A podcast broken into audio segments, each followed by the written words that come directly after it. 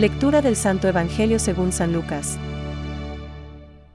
Exhortación a la vigilancia y a la fidelidad. Estén preparados, ceñidos y con las lámparas encendidas. Sean como los hombres que esperan el regreso de su Señor, que fue a una boda, para abrirle apenas llegue y llame a la puerta. Felices los servidores a quienes el Señor encuentra velando a su llegada. Les aseguro que él mismo recogerá su túnica, los hará sentar a la mesa y se pondrá a servirlos. Felices ellos, si el Señor llega a medianoche o antes del alba y los encuentra así. Es palabra de Dios. Te alabamos, Señor. Reflexión. Sed como hombres que esperan a que su Señor vuelva de la boda. Hoy es preciso fijarse en estas palabras de Jesús. Sed como hombres que esperan a que su Señor vuelva de la boda, para que, en cuanto llegue y llame, al instante le habrán. Qué alegría descubrir que, aunque sea pecador y pequeño, yo mismo abriré la puerta al Señor cuando venga.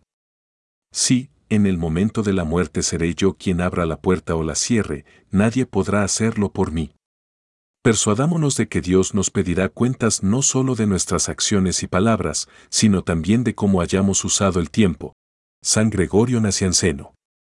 Estar en la puerta y con los ojos abiertos es un planteamiento clave y a mi alcance. No puedo distraerme. Estar distraído es olvidar el objetivo, querer ir al cielo, pero sin una voluntad operativa. Es hacer pompas de jabón, sin un deseo comprometido y evaluable.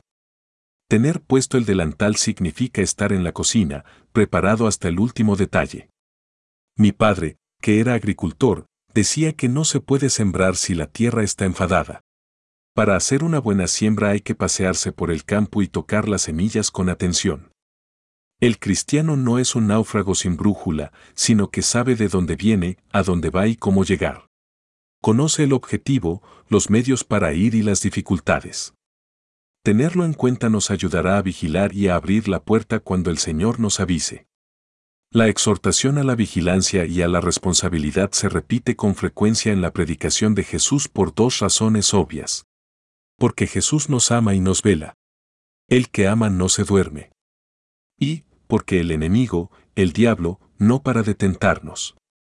El pensamiento del cielo y del infierno no podrá distraernos nunca de las obligaciones de la vida presente, pero es un pensamiento saludable y encarnado, y merece la felicitación del Señor.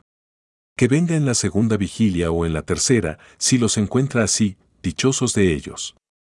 Jesús, ayúdame a vivir atento y vigilante cada día, amándote siempre. Pensamientos para el Evangelio de hoy.